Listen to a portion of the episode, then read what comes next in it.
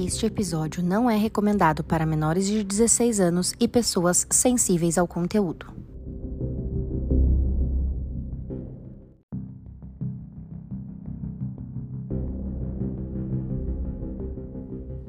Bom dia, boa tarde, boa noite. Estamos começando mais um episódio do podcast A Casona de Vidro, um podcast de mistério que é dividido em três partes. Cada parte feito por uma das meninas: crimes reais com a Dessa, espíritos e paranormalidades com a Bruna e ETs e teorias de conspiração com a Lê. Toda semana tem episódio novo comandado por uma de nós e hoje quem tá no comando sou eu, a Andressa. Se você não quer perder nenhum, segue a gente lá no Spotify, avalia 5 estrelinhas e ativa o sininho para ficar por dentro dos novos episódios. Ah, e não esquece de ir lá no nosso Insta, arroba Casona de Vidro, e já segue porque toda semana a gente posta vídeos, fotos e outras curiosidades sobre os episódios. Bom, agora chega de papo e vamos começar esse episódio. Começou! Começando. Começou! Nossa, parece até aqueles propaganda dos anos 80 da televisão. Jogral. Na minha É. época chamava jogral. Eu não era dessa época. O que, que é jogral? Jogral é quando coloca todas as criancinhas assim em fila e cada um lê um pedacinho do poema. Mamãe querida, Meu coração putimático. como caroço de abacate. Não? Não, eu não brinquei Bom. disso. Tinha. Gente, vocês estão preparados? Nunca. Ah, é meio pesadinho hoje. Ah, pra variar, né, Andressa? As pessoas morrem. Você quer que a Andressa Não, seja ninguém morre nesse. Ah, é um, é um crime sem crime? É um crime sem crime. Eu não, é gosto. um crime. É um crime. É, um crime crime. sem Ninguém morte. precisa morrer pra, Isso. ser, Sem pra sangue. ter Não crime. tem sangue. Bom, eu quis trazer pra vocês um caso que tá bombando por conta de um seriado do Netflix. Esse seriado, né, um documentário, ele tá no top 10 do Netflix. E aí eu quis trazer, porque tá em alta, porque sim. Porque Tá bom, pra eu quem não tem, tô tendo tempo pra assistir as coisas mesmo, pra então... quem tem pregui- preguiça de assistir. Mas é muito bom, vale a pena. Vamos lá? Aaron e Denise, condenados pela mídia. A história do documentário Pesadelo Americano da Netflix. Hum, não conheço. Conheço também. Era um dia frio de março, dia 23 de março de 2005, quando a polícia do condado de Vallejo, na Califórnia, recebe uma ligação. Nela, um rapaz se apresenta como Aaron e afirma que a sua namorada Denise havia sido sequestrada por volta de duas da manhã. A polícia então pergunta o que aconteceu e ele explica que pessoas não identificadas haviam entrado na sua casa e levado a sua namorada. A policial na, na ligação questiona o motivo dele estar ligando somente àquela hora e ele diz que ele estava amarrado e sedado. A conversa se encerra com a policial dizendo que uma viatura estava sendo enviada para o local. A polícia chega na casa e começa a vasculhar e avaliar o local e conduz o Aaron até a delegacia. Em todo momento, na delegacia, é dito que ele está sendo sim tratado como vítima, mas é notável desde o início o tratamento da polícia como se ele fosse um suspeito. Eles tiram a roupa dele, pegam amostras de DNA, tudo isso ele sem um advogado, e colocam até uma roupa de presidiário nele, mas eles falam que era o que eles tinham ali pra dar pra ele, porque as roupas dele foram confiscadas. O celular. No seriado, no documentário, mostra todos os vídeos de todos os interrogatórios, tá? Então, nada é disse-me-disse, tudo é gravado. O Aaron começa então a contar que ele foi acordado repentinamente com um estralo. Ele abre os olhos e tudo que ele consegue ver é uma luz extremamente forte em seus olhos, fazendo com que ele não enxergasse absolutamente nada. Sabe aqueles, aquelas lanternas laser muito forte? Então, nesse momento ele ouve uma voz dizendo, no- chamando ele pelo nome e dizendo que a Denise iria amarrá-lo com um lacre daqueles enforca-gato, que é um lacre plástico que você puxa e ele não consegue É. retornar. Ela prende as suas duas mãos nas suas costas, enquanto isso eles colocam um óculos de natação vedado, então ele não consegue ver nada, e colocam um fone de ouvido com aqueles cancelador de ruído. Pelo fone, ele ouve uma voz dizendo que ele deveria ficar tranquilo, que eles estavam levando a- Denise, mas a ideia original era levar a Andrea, sua ex-noiva, mas que eles iam levar a garota assim mesmo e pedir um resgate de 15 mil dólares. Ele começa a tremer de frio e pede um cobertor, e a voz diz: Oh, desculpe, tá frio, né? Eu não notei porque a gente tá com roupa de mergulho. Eles avisam que ele vai tomar uma dose de um xarope para tosse com diazepam e que vão colocar uma câmera no quarto observando todo o movimento. E que quando ele acordasse era para ele aguardar o contato deles por telefone e não ligar para ninguém. Que teria uma limitação de espaço no quarto e que ele não poderia ultrapassar aquela linha, senão eles iriam machucar Denise. Após isso, o Aaron simplesmente apagou. Quando ele acorda, ele não estava mais com o lacre, no- na- nos punhos, mas ele tava bem grog. Ele retira os fones e a máscara do olho, a máscara, o óculos de mergulho, que tava toda vedada com fita preta. E ele percebe que tem uma delimitação no quarto dele com uma fita vermelha e uma câmera no canto superior do quarto, em cima da porta.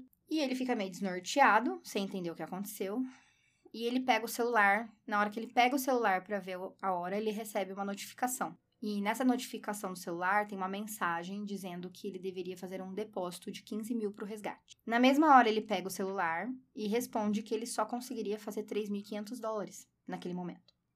E aguarda a resposta. E ele ali, depois de tudo que aconteceu, drogado, sem poder sair de cima da cama praticamente, sem poder nem ir no banheiro, sem poder comer, sem poder fazer nada, ele ficou horas esperando. Passou uma, passou duas, passou três, passou quatro horas e nenhuma resposta.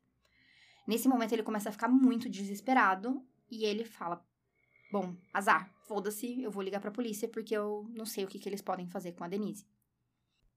Nessa ligação é bem perceptível que a voz dele tá até meio estranha, meio calma demais pra tudo que aconteceu.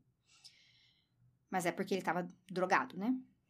Ele é questionado, então, ali naquele interrogatório, diversas vezes. E ele continua, em todas as vezes, repetindo em ordem cronológica e em ordens diferentes os mesmos detalhes da história contada da primeira vez, sem nenhuma inconsistência. Nesse momento, eles começam a chamar algumas pessoas e chamam para interrogar a Andrea, a ex-noiva dele, que ele menciona. E a Andrea conta que eles terminaram o noivado alguns meses antes do incidente por conta de uma traição da parte dela. Mas que, mesmo depois do término, eles mantiveram um contato, e mesmo enquanto ele estava com um relacionamento com a Denise. O policial que está interrogando ele, que é o oficial Mustard, igual do Coronel Mostarda. detetive Coronel Mostarda. O que, que o Coronel Mostarda falou? Pois é. Ele fala pro Aaron, esse mesmo policial que falou pra ele que ele não estava sendo tratado como, vi como suspeito, e sim que ele era uma vítima, começa de maneira bem agressiva a dizer que ele não acredita em nada naquela história, que ele não acha que a história seja real, que ele acha que, na verdade, a Denise não está mais viva, que ela já morreu e que aconteceu alguma coisa. E ele começa a falar: será que vocês não estavam usando droga? Será que a Denise não teve uma overdose acidental e você, quando estava chapado, ficou desesperado e, ai meu Deus, o que eu vou fazer? E acabou dando um fim no corpo dela? E ele começa a negar, falando: não, não, não, ela não tá morta, ela foi sequestrada, é, eu não fiz nada. E aí o, o policial fica questionando: será que vocês não tiveram uma discussão acalorada e você ficou um pouco agressivo e acabou machucando ela sem querer? Às vezes você virou falou o nome da sua ex durante o sexo, ou alguma discussão. Será que ela não queria terminar com você pelo que ela descobriu a respeito da sua ex e você não aceitou o término e as coisas ficaram um pouco mais, né, intensas? Depois de tudo que ele tinha passado, ele ficou muito estressado. Eles falam que vão fazer um teste de polígrafo nele. Naquela época ainda era usado. Ele faz o teste tudo isso é filmado. E no minuto em que ele termina o teste, o agente do FBI, que já tinha chego, o FBI já tinha chego ali naquele momento, começa com um tom mais agressivo e dizendo que ele tinha falhado e não tinha nenhuma dúvida de que ele tinha falhado e que ele estava mentindo e que ele precisava contar aonde estava o corpo da Denise. E que quanto mais tempo demorasse para ele contar a verdade, mais ele ia parecer um monstro para a família, para os amigos e para a mídia. Nesse momento, depois disso tudo, o Aaron percebe que ele está sendo tratado como um culpado e nem sequer como um suspeito, só como culpado. E ele pede um advogado. Dá pra ver na cara do policial quão puto ele ficou na hora que o Aaron pediu advogado. Nisso, Dan Russo, um advogado criminalista importante na Califórnia, chega e encontra o rapaz, pálido, fraco, provavelmente sem se alimentar, chorando, com roupas de preso e dizendo que os policiais estavam tratando ele como culpado e não estavam procurando a namorada dele que havia sido sequestrada. O Dan Russo chega para os policiais e fala: ou vocês prendem ele agora, com provas, ou ele vai sair daqui comigo. E os policiais, sem ter o que fazer, acabam liberando o garoto. A gente sabe como é que funciona, né? Aquele circo midiático, o desespero por um furo, né? O trabalho dos jornalistas é dar a notícia o mais rápido possível, então já começou todo aquele circo midiático. E a mídia já começou a construir a história do namorado raivoso, que não aceitou o término do relacionamento, que matou a namorada e agora tá alegando que ela foi sequestrada. E a cidade começa a ficar alvoroçada. Nisso, o pai da Denise recebe a informação de que a filha dele tinha sido sequestrada. Ele morava numa cidade a 640 quilômetros de distância dali. E ele fica desesperado e vai correndo para Valerro. Quando ele chega na cidade, ele logo de cara ele dá uma entrevista numa, re, numa num jornal dizendo que a filha dele era o amor da vida dele e que ele não ia desistir de procurar ela nunca e que se os sequestradores estivessem vendo aquele vídeo, eles precisavam soltar a filha dele porque ela era tudo na vida dele. E aí pronto, né? Aquela entrevista, o circo tava armado. E aí, meninas, vocês querem falar alguma coisa? Sobre o que, que vocês acham que aconteceu? Quais são as expectativas de vocês? Ah, eu não sei, me veio uma coisa na cabeça, eu posso estar errada. Mas pelo tom de voz que você falou do pai, talvez o pai tenha culpa. Deixa eu fazer uma pergunta pra saber se eu sei essa história ou não. Hum, Eles. é- Era perto do Natal isso? não, Ah, foi então- dia 23 de março. Ah, então tem nada a ver com a história que eu tô pensando. Não. Mas Então vocês não- acham, e aí? Vocês acham que ele tem culpa? Que o Aaron tem culpa? Não tem culpa? Não, eu acho que ele não tem Não, culpa. o É uma história muito não. elaborada. É, eu acho que o namorado não tem culpa É não. exatamente isso que os policiais acham que é mentira, porque ele é uma história muito cheia de detalhes. Esses né? policiais nunca mentiram. Porque você não inventa tudo de detalhe depois que você tá drogado, desesperado, com medo, chorando. E, e você e não é. você falou que ele foi constante, várias vezes. Consistente. Consistente. E constante, é. consistente no que ele tá falando. Então, inventar uma mentira elaborada dessa num momento desse já deve ser difícil. É. Inventar uma mentira e manter os detalhes é muito difícil. Quando, quando você tá numa situação dessa e a pessoa vai inventar uma mentira, ela geralmente inventa mentiras familiares, coisa que do convívio dela, coisa que a pessoa já viu em algum lugar ou num filme, mas isso daí é muito ou, ou, ou esse cara é muito imaginativo e ele tem um poder de, de, de inventar lorota em cima da hora, um ator Aí é psicopata, né? psicopata, Ou ele já tinha planejado tudo, já tava com tudo na cabeça. Ou ele planejou tudo, Andressa. Mas mesmo se planejar, Não mesmo é- se ele não planejar é- as coisas, nunca saem 100% do planejado pra depois de tudo que acontecer a pessoa conseguir ser tão consistente Não, sim, assim. eu tô falando ali naquele primeiro momento, né? Às vezes ele podia ter criado essa Você tá história. com essa cara de arrogante porque você sabe o fim, nós não. Lógico. Viu, deixa eu te fazer uma pergunta. E Ninguém levou ele no hospital pra saber se tinha resto de alguma Não, droga no naquele corpo dele momento- mesmo? Não, naquele momento nada. Inclusive, ele fala pros policiais que os sequestradores iam entrar em contato com ele pelo celular. Hum, Abandonaram o celular. Sim. Então, assim, em nenhum momento os policiais cogitaram a possibilidade de ser verdade. Gente. Não é uma também- coisa assim, ah, a gente tá trabalhando com essa hipótese, mas a gente tem que pensar em todas as É, possibilidades. foda, não, hein? nunca, nenhum momento. Eles não cogitaram a possibilidade da menina estar viva passando por uma situação complicada na hora. Eles simplesmente determinaram que ele tinha matado ela. E ponto. Bom. Então, durante todo esse furdunço, um jornalista recebe um áudio. E ele vai até o- a delegacia e entrega esse áudio para os delegados. Os pais da Denise e o Aaron são chamados de novo na delegacia. E aí, o áudio é colocado no computador para todos eles ouvirem. E a voz é nítida e clara da Denise. E o áudio diz: Olá, meu nome é Denise Hinskins e eu fui sequestrada. Fora isso, estou bem. Meu primeiro show da vida foi do Blink 182 e no dia de hoje houve um acidente de avião nos Alpes e 158 pessoas morreram. Ou seja, ela falou o nome dela, falou que ela estava bem, falou um fato que só ela poderia saber, que não teria como pessoas assim aleatórias saberem, e falou um dia, uma coisa marcante do, daquele dia. Uma notícia real. Uma notícia Nossa, do dia olha, atual. ela, conseguiu ir no show Não. do Blink, hein? Aqui no Brasil tá difícil. Os caras já desmarcaram umas 10 vezes já.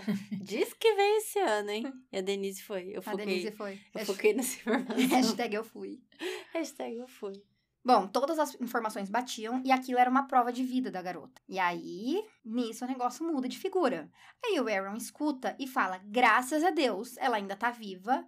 E agora, finalmente, a polícia vai acreditar em mim e vai começar a procurar ela. E ele fica tranquilo e esperançoso. Ele acha que finalmente as coisas vão começar a dar certo. Então a polícia separa toda a família de novo: o Aaron, os- a mãe, o irmão e o pai. E a, a polícia começa a fazer perguntas sobre o caráter da Denise, sobre o fato de se ela usava drogas ou não, sobre se ela já tinha passado por algum trauma na vida dela. E aí nisso a mãe dela fala que quando ela era criança ela tinha sido abusada sexualmente. E o policial vira e fala pra mãe dela assim: Você sabe que às vezes as vítimas de abuso na infância, elas inventam algumas histórias para reviver aquela situação de trauma. O cérebro humano é difícil de explicar, né? E naquele momento a mãe dela percebe que em vez da polícia ir procurar por ela, a polícia simplesmente estava agora tratando ela como suspeita. Já viram que o Aaron, não- o Nossa, Aaron que... não matou. Né? Que zona. Bom, 48 horas depois do sumiço, às 9 da manhã do dia 25 de março, o pai da Denise liga para a polícia, informando que ele teria recebido uma mensagem de texto da filha dizendo que ela estava a caminho da casa dele em- na praia de Huntington, a 640 quilômetros de distância de Valerro. A notícia se espalha, o noticiário todo falando sobre isso, os policiais, aquele furdum. E as notícias, os noticiários começam a falar que a garota tinha sido libertada do sequestro e começam a questionar: será que foi pago a fiança? Né? O que será que aconteceu? O vídeo da Denise chegando em casa é uma coisa que realmente é complicada, assim. Aquilo tudo que você acredita e pensa é, é difícil você ver, assim. É, eu vou, antes de, de falar, eu vou falar a minha experiência pessoal. Já falei aqui várias vezes que eu sofri um sequestro relâmpago. E no momento em que ele me liberou, a primeira coisa que eu fiz, ele desceu do meu carro e falou: dá uma volta no quarteirão para dar tempo de eu sair e depois você faz o que você quiser fazer. Quando eu tava dando a volta no quarteirão, eu liguei para um amigo meu, que eu tava, eu fui sequestrada na porta da casa dele e falei: "Vai os meninos, mas fica para dentro do portão, não destranca o portão e me espera". Quando eu parei o carro, eu puxei o freio de mão do carro, o carro em movimento, larguei o carro ligado com a porta aberta, saí correndo igual uma louca, sem ver se estava vindo o carro ou não, e me joguei no colo do primeiro que eu vi e comecei a chorar em prantos, tipo assim, uma sensação de desespero e finalmente eu estou livre daquilo. Uhum. O vídeo da Neise chegando, você vê a câmera de segurança da frente da casa do pai dela. Você vê ela lá da esquina, com uma bolsa na mão, um moletom, vindo andando calmamente, tranquila, chega no portão, abre o portão e entra na casa. Como se ela simplesmente estivesse chegando para visitar o pai dela. Realmente muito esquisito. Ah, tudo bem, esquisito, mas é- eu não, Não, julgo a reação de ninguém, gente. Às vezes, às vezes a pessoa tá tão naquela síndrome de Em Estocolmo, choque, em né? choque, que ela, tipo, tá um zumbi. Ela nem tá ali. né? É. Principalmente no trauma, às vezes a cabeça, a pessoa, tipo, log off. A pessoa vai não tem um embora. motivo pra ela ter feito isso, mas é que realmente, a primeiro momento quando você olha o vídeo, é estranho. É estranho, porque não parece uma pessoa que passou 48 horas num cativeiro sendo liberada. A polícia, nesse momento, dá uma declaração oficial em rede nacional, dizendo que não há indícios nenhum de que a história de Aaron seja verdade e não teriam até o momento conseguido nenhum contato com a Denise e a sua família e que tudo não teria passado de uma armação do casal. Antes mesmo de falar com a Denise, a polícia dá essa declaração. O que mais fez com que as suspeitas sobre ela fossem grandes, além do vídeo dela plena chegando na casa do pai dela, é que no vídeo, no áudio da prova de vida, a voz dela era plena e calma, como se ela estivesse contando uma história feliz. Oi, meu nome é Denise, eu fui sequestrada, mas fora isso eu tô bem. Assim, bem tranquila, não tinha tom de choro na voz, nem nada assim. E um ano antes, em 2004, um filme com Ben Affleck de protagonista tinha sido lançado. E esse filme ficou muito famoso na época. E o filme começa com o Ben Affleck perdido na casa dele, sem entender direito o que aconteceu, com a casa toda revirada e a esposa desaparecida. Ele chama a polícia, mas por falta de provas, a polícia começa a desconfiar que ele era, na verdade, um assassino. Ele tinha matado e escondido o corpo da esposa. Depois de um momento em que toda a mídia tá em cima do marido dela, achando que ele é um assassino, ela aparece andando livremente, toda ensanguentada. E no final do filme, tudo isso, na verdade, tinha sido forjado por ela, porque ela descobriu que ela estava sendo traída e ela fez isso como uma forma de vingança. Gente, Nossa, ela deve ser escorpiana. Garota Exemplar é o nome do filme. garota exemplar. É filmaço. Eu li o livro. Então, e assim, detalhes, tintim por tintim, como aconteceu. Então, nesse momento, a mídia e a polícia começa a chamar ela do o caso Gone Girl, que é o nome em inglês, né? O caso Garota Exemplar. Porque eles acham que, na verdade, ela fez tudo proposital, porque ela descobriu que o Aaron tinha trocado mensagens com a ex e ficou puta. e- Nossa, mas a mídia é uma putaria também, né? Porque eles. é, a polícia começou com determinar. Primeiro que era o, o namorado, depois o pai. Aí agora colocaram ela na, nessa situação de dela ser a, a garota que forjou. Tudo que. se- sem ter certeza, eles já pegam, já colocam lá. É o Nossa. desespero pelo furo. Foi o que eu falei, é o trabalho dos Então, jornalistas. mas É. A própria polícia foi lá e deu uma declaração falando que era Sim. mentira. Sim. E que É, eles por- forjaram, e que era tudo mentira, e que não tinha nada verdade, É. ela não tinha sido sequestrada. A mídia, realmente, gente, a gente sabe. Eles fazem um Sujo. circo. Eles fazem um circo. É o desespero pelo furo. Sujo. Pra vender coisa. Exatamente. É. Pelo dinheiro. A gente sabe que isso acontece. Que nem no caso da Amanda Knox, que eu contei também. Que... Ah, né? eu sei, mas é uma merda. Mas naquele momento, naquele, nesse momento, a polícia tinha dado essa declaração falando isso. Afirmando que não tinha indícios e que não era verdade. Então, a, a mídia tava só noticiando o que a polícia tinha declarado. Agora, se a polícia deu uma declaração sem provas do que tava falando, aí a conversa é outra. Isso Não, mesmo. e outra, fazia menos de um ano, fazia coisa de uns seis meses que tinha lançado esse filme, e esse filme tava bombando. É, foi- é muito bom esse filme mesmo. E aí, simplesmente, eles, de- eles começaram a ver as semelhanças e falaram: olha como a gente é esperto, olha como a gente é inteligente. E foram inteligentes, Andressa? O que, que você tem pra me dizer Então, mais? vamos voltar.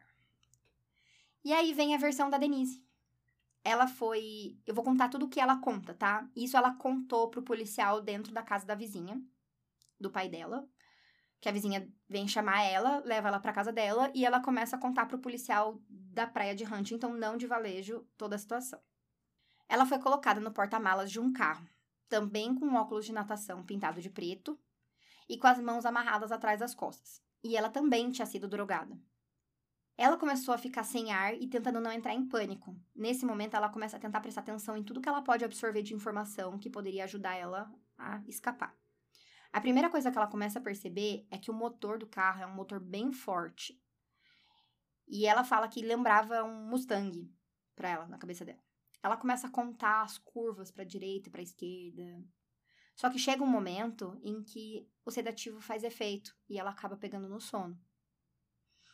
E ela acorda com o carro parando e tiram ela do porta-malas e colocam ela no porta-malas de um segundo carro. E novamente ela vai prestando atenção e ela percebe que o carro tá andando um pouco mais rápido, provavelmente numa via rápida, numa estrada Um carro mais ágil. Um carro mais ágil. E ela, depois de um tempo, depois de um bom tempo, ela sente o carro parar de novo. Isso já era de manhã, ela já começa a perceber, porque apesar do óculos estar com a fita, ele não veda totalmente, então ela consegue perceber luminosidade. Ela saiu de madrugada, quando ela, o carro para, ela já começa a perceber alguma luminosidade, é como se estivesse já amanhecendo, lá para umas 5, 6 horas da manhã. Quando ela é retirada do porta-malas, ela escuta aquele barulho de natureza, de pássaros, sabe aquela coisa amanhecendo na natureza? E ela consegue perceber que ela tá num lugar remoto e afastado. E isso causa um certo desespero nela. Então eles entram numa casa e ela é deitada no chão. E nesse momento ela percebe que ela tá num chão de concre- concreto frio. O seu sequestrador fala pra ela ficar tranquila, que ele só precisa se arrumar. E ela não entende o que ele tá querendo dizer, né? Mas aí ela começa a escutar uns, uns barulhos de fita adesiva, enfim.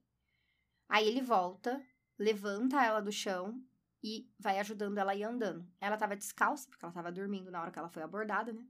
E ela sente carpete e depois azulejo. Então ela chega num lugar que ela percebe que tá mais escuro e ela é deitada numa cama e sente a pessoa sentada do lado dela. Nesse momento ele vira e fala pra ela assim: "Não tá certo isso, não era pra ser você, era pra ser a Andrea, a ex do Aaron. Eu sou de uma empresa que sequestra pessoas por dinheiro e o Aaron já recebeu instruções do que fazer. E se tudo der certo, a gente te libera em 48 horas. Pode ficar tranquila." Nossa, uma empresa. Sim.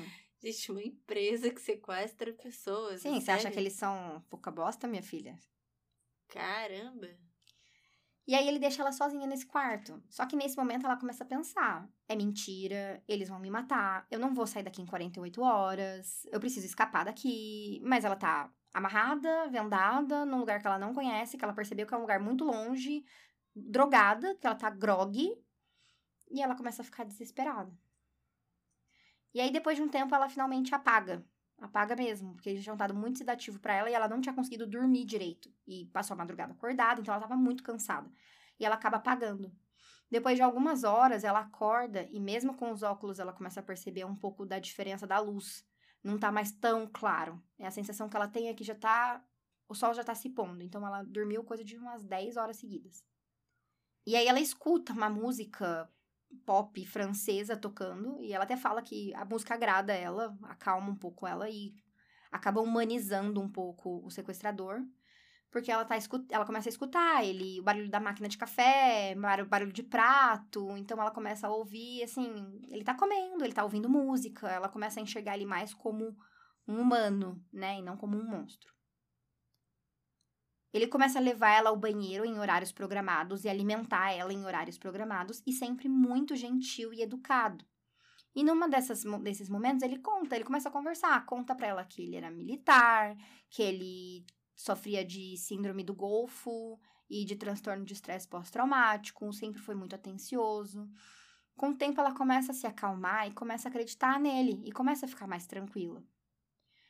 Só que em, algum momento ele entra no quarto e ela percebe que o passo dele tá um pouco mais pesado, a respiração dele tá um pouco mais pesada. E ela falou: Eu senti que vinha uma notícia ruim nesse momento. Então ele senta na cama dela e fala: Eu e os rapazes estamos preocupados com o que você vai falar depois que você sair daqui. Pra gente evitar que você vá pra polícia, a gente vai ter que fazer sexo. E eu vou gravar tudo. Porque se você contar pra polícia, eu libero esse vídeo na internet e as pessoas vão achar que você, na verdade, estava aqui por conta própria e participou de tudo. Ela já tinha sido abusada na infância, então naquele momento ela simplesmente falou que ela não entendia o que era uma experiência extracorpórea até passar por aquilo. Ela simplesmente se preparou, saiu do próprio corpo e deixou acontecer. Ela sabia que se ela. O instinto dela falava bate, luta, briga, chuta, faz alguma coisa. Mas ela sabia que podia piorar e que ele podia ficar violento. Ele o tempo todo estava tratando ela muito bem, e ela sabia que se ela fizesse isso, ela podia, ele podia se tornar uma pessoa violenta e ela podia acabar morrendo. Então ela simplesmente fala que ela se amorteceu e deixou acontecer. Eu vou poupar vocês de mais detalhes sobre esse assunto, porque Ai, eu por favor. é, Eu tenho. É, eu tenho gatilhos também, eu não, não, não, não gosto. Mas enfim. Então, depois que ele terminou, ele, muito gentilmente, né, levando em consideração toda a situação, leva ela até o banheiro e fala para ela que ela pode tirar o óculos. É o primeiro momento que ele deixa ela tirar o óculos. E fala para ela que a partir de agora, toda vez que ele não estiver presente, ela pode tirar o óculos. E ele fala que ela pode ter o tempo que ela quiser no banheiro para ela tomar um banho, ele dá roupas para ela se trocar. E aí ela toma um banho e muito triste, coitada, né, com tudo que aconteceu. Então ela dorme. No dia seguinte, quando ela acorda, isso já estava fazendo mais de 24 horas do sequestro, né? Um, ela ouve uns homens chegando e ela começa a ouvir uma discussão meio acalorada. E o sequestrador dela entra novamente no quarto e fala para ela que eles precisam gravar uma prova de vida e fala exatamente para ela o que ela tem que falar. Lembrando que todo esse tempo eles estavam dando o xarope e diazepam para ela. Então ela tava o tempo todo grog. E é por isso que no vídeo a voz dela tá tão calma. Do mesmo jeito que a voz do Aaron tava calma no, na ligação pra polícia, a dela foi a mesma situação. Ela não tava calma, ela tava grog. Ela tava chapada. Ela não tava conseguindo falar direito. A língua tava enrolando. Por isso que parece que ela tá toda sossegada. Ela tava falando devagar porque ela. Né? Tava devagar. Exato. Ela grava o áudio e volta pro seu quarto. Isso já era o dia seguinte do sequestro, né? E ela fica escutando os homens conversando. E daqui a pouco fica um silêncio. E aí o homem, o sequestrador dela, entra de novo no quarto e fala para ela que tem uma notícia ruim. Que eles assistiram o vídeo e que eles acharam que o vídeo não tinha ficado bom. porque no vídeo era nítido que não era consensual e que ela precisava atuar um pouquinho mais e fazer parecer que ela realmente estava gostando da situação. Ele sai do quarto, quando ela tira a venda, ela vê duas taças de vinho e duas garrafinhas de bebida, dessas pequenininhas. E ela olha e fala: O que, que ele tá achando que é? Um date? Um encontro, né? Nossa. Aí ela fala. Cara, eu preciso sobreviver. E ele não vai me quebrar. Ela fala isso várias vezes: Eu não vou deixar ele me quebrar. Eu vou sair daqui e ele não vai me quebrar, ele não vai me destruir. Se ele tá esperando eu desabar, isso não vai acontecer. Eu não vou dar esse gosto pra ele. Aí ela pega as duas garrafinhas, vira as duas, depois ela vira o vinho. Só que ela tava tomando xaropes, então assim, Diazepam, Fez um cachaça. Isso. vinho. Aí ela simplesmente não tava mais ali, praticamente. Então ela fala que teve, né, uma segunda vez e, enfim. Coitado, sofreu. Doze horas depois, ele volta e fala pra ela: Eu preciso te mostrar uma coisa. E o tempo todo que ele tava junto com ela, que ele batia na porta pra avisar, ela colocava o óculos. Então, esse foi o único momento em que os dois estavam no mesmo ambiente e que ele deixou ela tirar o óculos, mas não tirar. Ela levantou o óculos pra olhar por baixo e ele mostrou, colocou um celular bem embaixo do rosto dela, assim, pra ela poder ver. E aí ela assiste o vídeo do pai dela falando na, na televisão. E ela fala que ele tentou o tempo todo destruir ela e naquele momento ele conseguiu. Foi a única hora que ela deu a satisfação de para ele dele ver ela chorando. E que ela chorou muito, porque naquele momento tudo pareceu real. Nossa, deve ser muito foda. Você saber que a sua família tá passando por Nossa isso. Senhora. Ainda mais ela que era um. é, tinha essa personalidade de eu vou ser forte, não vai me quebrar, e não sei o quê. Então, mas aí, a partir do momento que mexe com terceiros, né? A gente se manter forte em certas situações, né? Beleza. Não é pra qualquer um, ainda mais numa situação dessa. Mas ela tava firme ali. Agora, ver que tinha terceiros e familiares nesse sofrimento. É, É porque eu acho que ela não tinha parado pra pensar no pai da mãe dela. E eu acho que é é uma das coisas mais difíceis. E assim, eu tô falando por experiência minha, pode não ser com outras pessoas, mas quando aconteceu comigo, eu, uma das poucas memórias nítidas que eu tenho é que a primeira coisa que passou na minha cabeça foi: a minha mãe não vai sobreviver se acontecer alguma coisa comigo. Eu não pensei em mim, eu não me preocupei comigo. O que vem na minha cabeça é: eu vou embora e acabou. Pra mim acabou. O problema é minha mãe. Então, eu acho que pra ela ver ali o pai dela desabando na televisão, chorando, falando sobre ela, caiu a ficha dela de que a família dela devia estar sofrendo demais, entendeu? Ela é das minhas. Eu, eu sou fracote, mas só de ranço eu vou ser forte. Quando eu tô com ranço, eu vou ser forte. Cara, É. você vê ela contando, ela tem uma força. eu com ranço, grossa. Uh, eu não posso pegar ranço de nada, porque o ranço meu é eterno. Não, e ela foi muito É, zica. Eu também. Assim, vale a pena assistir o documentário pra ver a força dela. Ele, ele fala com a voz embargada o tempo todo. Ele conta a história desde o primeiro minuto com a voz embargada. Ela, minha filha, ela fala com ódio, Isso aí. sabe? É, Tipo assim, imagino. não, eu não vou deixar isso me derrubar. Sabe, já passei por isso antes, eu não vou, não vai me quebrar, não me quebrou antes, não vai me quebrar agora. entendeu? Maravilhosa. Ela é zica mesmo. E aí, nisso, quando termina o vídeo, ele olha pra ela e fala: Acabou, chegou a hora de você voltar pra casa. Então, ele fala pra ela que ela não tem como ele levá-la pra casa do namorado, nem pra casa dela, porque a cidade dela tá lotada de policial e vai chamar muita atenção. Então, ele iria levar ela pra casa do pai dela. Ele dá um monte de remédio pra ela, ceda ela, só que ele coloca ela no banco da frente dessa vez, com o óculos, e ela dorme. E aí ele acorda ela, ela acorda meio grog, ela consegue ver através do, do óculos um pouco e ela vê que é um carro branco. E ele fala pra ela, antes dela sair, ele fala pra ela: só tem duas coisas que você não pode falar pra ninguém. Eles vão te interrogar, eles vão perguntar tudo. O caso tá na mídia, tá todo mundo sabendo. Só tem duas coisas que você não pode falar. A primeira é sobre a, a relação sexual. A segunda é sobre o fato de um de nós ser militar. O restante você pode contar tudo o que aconteceu. E ela contou tudo mesmo assim.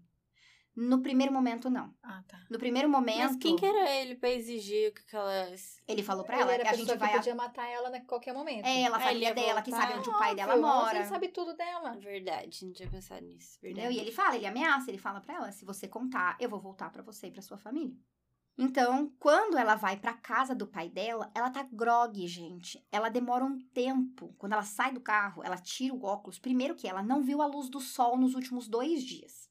Na hora que ela tira o óculos, é 9 horas da manhã. Você já fica. É. Exatamente. É. Ela fala que ela começa a se acostumar com a luz. E aí que ela começa, ela demora um tempo pra sacar onde ela tá. Sendo que ela tá na rua, que ela foi criada, que ela cresceu a vida toda. Ela conhecia cada detalhe daqueles lugares. Quando ela viu a, a placa da rua, que ela se tocou onde ela tava. Que ela tava na casa do pai dela, né? A casa que ela cresceu.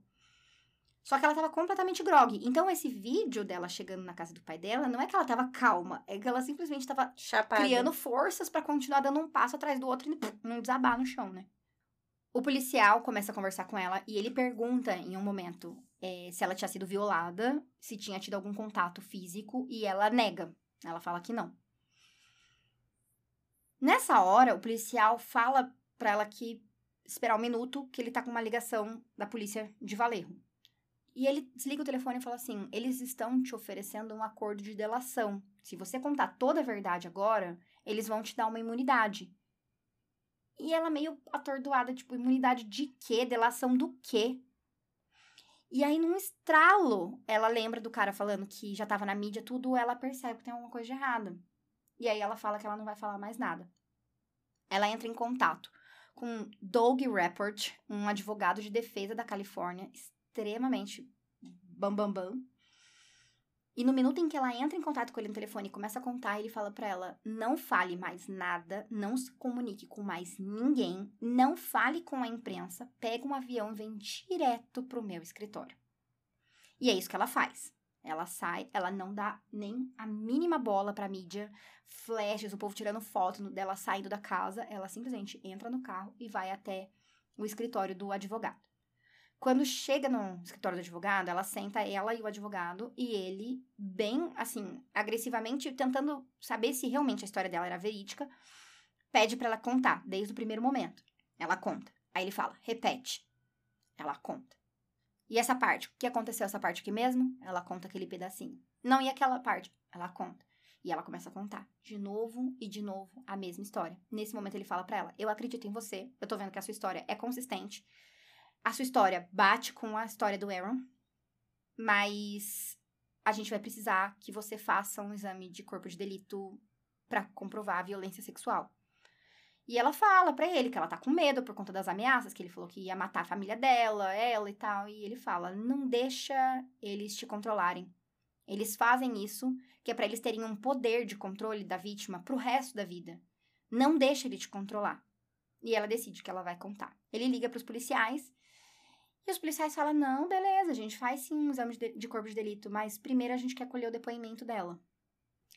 Eles levam ela pra delegacia, colocam ela numa sala de interrogatório, na mesma que colocaram ela, e interrogam ela várias vezes. Várias, por várias horas. E a história dela era sempre a mesma. Tudo isso tem vídeo no seriado, no documentário, tá, gente? Todos os interrogatórios. Depois disso, ela vai, faz o exame. Logo depois do exame, a enfermeira fala pra ela que tinha microlesões no colo do útero e que eram compatíveis com relações sexuais nas últimas 48 horas.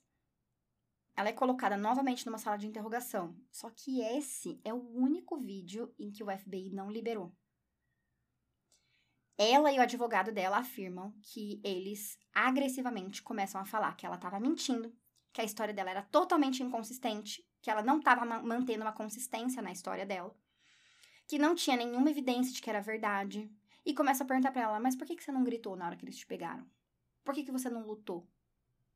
É, mas você consentiu com sexo? Você tem certeza que foi, não foi consensual? Nossa, que filhas da puta. Naquele momento, o advogado começa sem entender nada do motivo deles estar fazendo tudo aquilo e tentando achar que ela estava mentindo. Eles não- simplesmente não conseguem entrar na cabeça dele. Por que, que eles não estavam considerando a possibilidade de ser verdade? E ele pergunta pro policial, ela fala, eu não tô entendendo. Por que, que vocês não estão considerando a possibilidade de ser verdade? Aí ele vira e fala assim, o tal do Coronel Mostarda. Você já ouviu falar do filme Gone Girl? E aí, naquele momento, o advogado saca tudo que tá acontecendo. Eles simplesmente pintaram aquela história e decidiram que aquele era o desfecho de tudo. O advogado tira ela da delegacia naquele momento e fala: acabou. Agora a gente não conversa com mais ninguém. Todo mundo vai pra casa da família da Denise. E nesse momento o Aaron é chamado, porque até agora a, a polícia não deixou os dois terem contato. E os dois se encontram. E os dois falam daquele momento bem difícil. E que ela achou que ele não ia mais querer nada com ela por causa de tudo que tinha acontecido. E que ela começa a pedir desculpa e falar que ela não queria, que ela foi obrigada. E ele fala: Do que, que você tá falando? Calma. Tipo assim, eu sei, eu tô aqui, a gente tá junto, a gente vai passar por tudo isso e tal. Mas a maior preocupação deles naquele momento era, primeiro, o sequestrador ainda estava solto. E segundo, eles estavam sendo praticamente processados por falsa comunicação de crime, sendo que depois de tudo que eles passaram. No meio desse caos, um jornalista, o mesmo que recebeu o áudio dela, recebe um e-mail falando que tudo que a Denise estava contando era verdade. Mandando várias fotos. Fotos do cativeiro, foto da arma, foto do daquele taser de luz. Ele pega aquilo e ele fala que naquele momento ele se sentiu muito culpado, porque ele foi uma das pessoas que meio que condenou, entre aspas, os dois, sabe? Uhum. E que ele sacou tudo realmente era verdade. Ele vai até a polícia e a polícia simplesmente não responde. Ignora ele. E aí ele começa a receber um e-mail atrás do outro. Foram 11 e-mails. Nesses e-mails ele fala que eles são em três, que dois deles são formados, que um deles é militar. É, conta vários detalhes. E no último ele vira e fala assim: a polícia tem 24 horas para pedir desculpas pro Aaron e pra Denise, senão vai acontecer de novo. E a polícia cagou.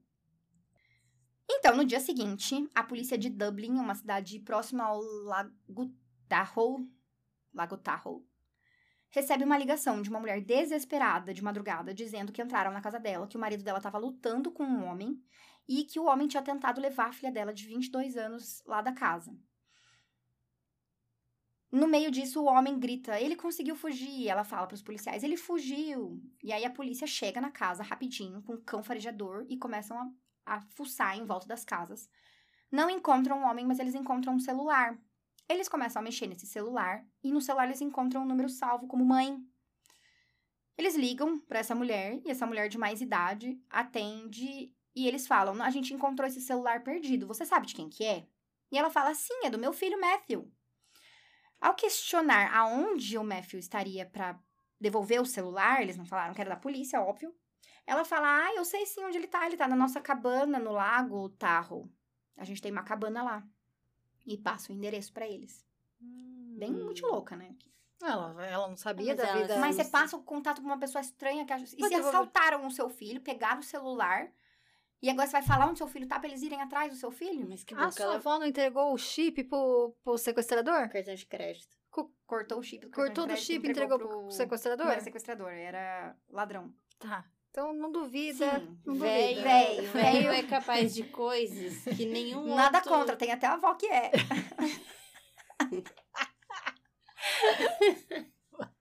Mas a gente sabe né? Enfim. Os policiais ali daquela cidade, né? Chamam uma- nova investigadora, que tinha acabado de começar, a oficial Misty. Perguntam pra ela: a gente vai fazer um, uma abordagem agora, a gente vai estourar uma, uma casa. Você quer ir com a gente? Aí ela, claro que eu quero. E ela vai junto. Tem vídeos, né, da- dasquelas câmeras do, do, do policial, sabe? Que fica no, a Uniforme. eles estouram o cativeiro, aquela coisa. A gente tem mandado, né? A gente tá. A casa tá cercada, piriri pororó. Ele em nenhum momento reage. O nome dele era Matthew Muller. Ele era um ex-militar, atuou na Guerra do Golfo. Se formou em direito. Mas depois de um tempo ele teve a carteira suspensa por má conduta. Eles prenderam o Matthew e começam a revirar a casa. A casa tá toda bagunçada. E naquele momento a Misty começa a perceber que tinha umas evidências estranhas na casa. As janelas estavam tampadas com fita adesiva preta. Ele tinha um carro que era roubado, um Mustang branco. Tinha várias coisas estranhas, muitos xaropes para tosse no banheiro. Umas sacolas cheias de fita dessa silver tape e com uns óculos de mergulho todos tampados com silver tape. E aí ela pega um óculos em cima da cama e ela encontra um fio de cabelo loiro. Naquela hora, ela olhou e falou: Tinha alguém aqui nessa casa. Alguém foi sequestrada. Quem é essa menina? Será que ela tá viva? Será que ela tá morta? Meu Deus do céu, o que, que aconteceu? A Misty começa a investigar, começa a investigar o rapaz. Eu não vou me atentar muito aos detalhes, mas ele te- teve várias situações de pessoas que poderiam ter desmascarado ele, ele poderia ter sido preso, mas assim, uma polícia não deu bola, a outra pessoa falou que tava. que a, a polícia falou que a menina tava mentindo. Aí teve um outro caso que a pessoa tava olhando pela janela uns adolescentes, umas adolescentes, umas meninas, tipo uma festinha de pijama, e não deram bola pra essa situação toda. E ela começa a ver tudo isso e ela. E ela fala: Bom, deixa eu ver de onde é esse carro. Ela olha o carro e o carro tinha sido roubado em Valerro. Então ela decide ir até Valerro pra pegar evidências do roubo, pra tentar descobrir. Quando ela chega na delegacia, ela tá conversando com o policial, o policial tá entregando as evidências pra ela. E aí o policial fala assim: Você ouviu falar sobre o caso Gone Girl, da garota exemplar? E ela falou: Não. E aí ela começa a pesquisar e começa a ver as reportagens, os vídeos. E aí ela vê uma foto da Denise. Na hora que ela vê a foto da Denise, ela falou que ela começou a chorar, porque tava todo mundo taxando a menina como louca, psicopata, e ela. a- o fio do cabelo batia muito com a cor do cabelo da Denise, mais ou menos o comprimento. Naquela hora, ela sacou que era a Denise. Ela fica desesperada. Desesperada. E ela começa a pegar todas as evidências que ela achou e vai atrás da polícia de Valerro. Primeiro que ela não consegue falar com eles por telefone, fica um tempão tentando falar, um tempão tentando falar. Lá pelas tantas, depois de muito insistir, alguém vira e fala pra ela: ah, não tá mais com a gente, a gente não tem mais jurisdição nesse caso, tá com o FBI. Ela fala com o oficial dela, com o superior dela. O superior dela entra em contato com o FBI e fala que eles precisam enviar algumas coisas pra eles de um caso que eles tinham, estavam na mão, que podia ter alguma relação com o caso da Denise e do Aaron. Quando eles começam a mandar as fotos, uma das fotos que eles mandam é uma arma de brinquedo com um taser grudado com fita crepe. A mesma arma que tinha sido enviada por foto para aquele jornalista. Na hora que o policial do FBI vê aquela foto, ele saca. Ele fala: A gente errou. Uhum. Era tudo verdade e a gente errou. Bom, naquele momento, toda aquela história da polícia caiu por terra. Foi descoberto todos os detalhes. No momento em que o advogado decide ele, não mais a polícia, não esperar a polícia, decide ele chegar, pedir uma conferência com a mídia e ele, com o Aaron e a Denise do lado dele, contar tudo o que tinha acontecido, que tinham descoberto, que tinham achado cativeiro, que tinham achado evidências. A Denise, ela fala, eu queria estar ali e ver na cara de cada um daqueles filhos da mãe caindo por terra tudo o que eles acreditavam e tudo o que eles fizeram comigo. E ela é nítida, assim, a cara dela e do Aaron de emoção, assim, no momento Uhum. que finalmente Alívio. mesmo. alívio, né? De tipo, primeiro, prender o cara. Segundo, a gente não tá mais sendo taxado de louco. Terceiro, a gente tá tendo a nossa, entre muitas aspas, vingança da mídia, né? Uhum. Porque todo mundo ali noticiando que eles mesmos tinham noticiado coisa errada. Cara de pau, né? Nossa, que raiva, né? Gente, sabe o que é pior? Os documentos do inquérito foram liberados e nele tem várias inconsistências. Eles pegam, eles têm cópias. E no documentário eles mostram os dois, eles bufam de ódio. Várias coisas. Primeiro que o policial, o oficial Mostarda lá, o coronel Mostarda, fala pro Aaron nitidamente no vídeo falando que ele tinha falhado miseravelmente e que não tinha dúvidas de que ele estava mentindo, e o resultado do polígrafo na verdade tinha dado como inconclusivo. O cara tinha mentido pra ele. Outra coisa é que eles colocaram no inquérito que não tinha nenhuma evidência física da agressão sexual, sendo que a enfermeira falou pra ela que tinha sim. Uhum. Não tinha de que tinha sido não consensual, mas que tinha evidência de relação sexual.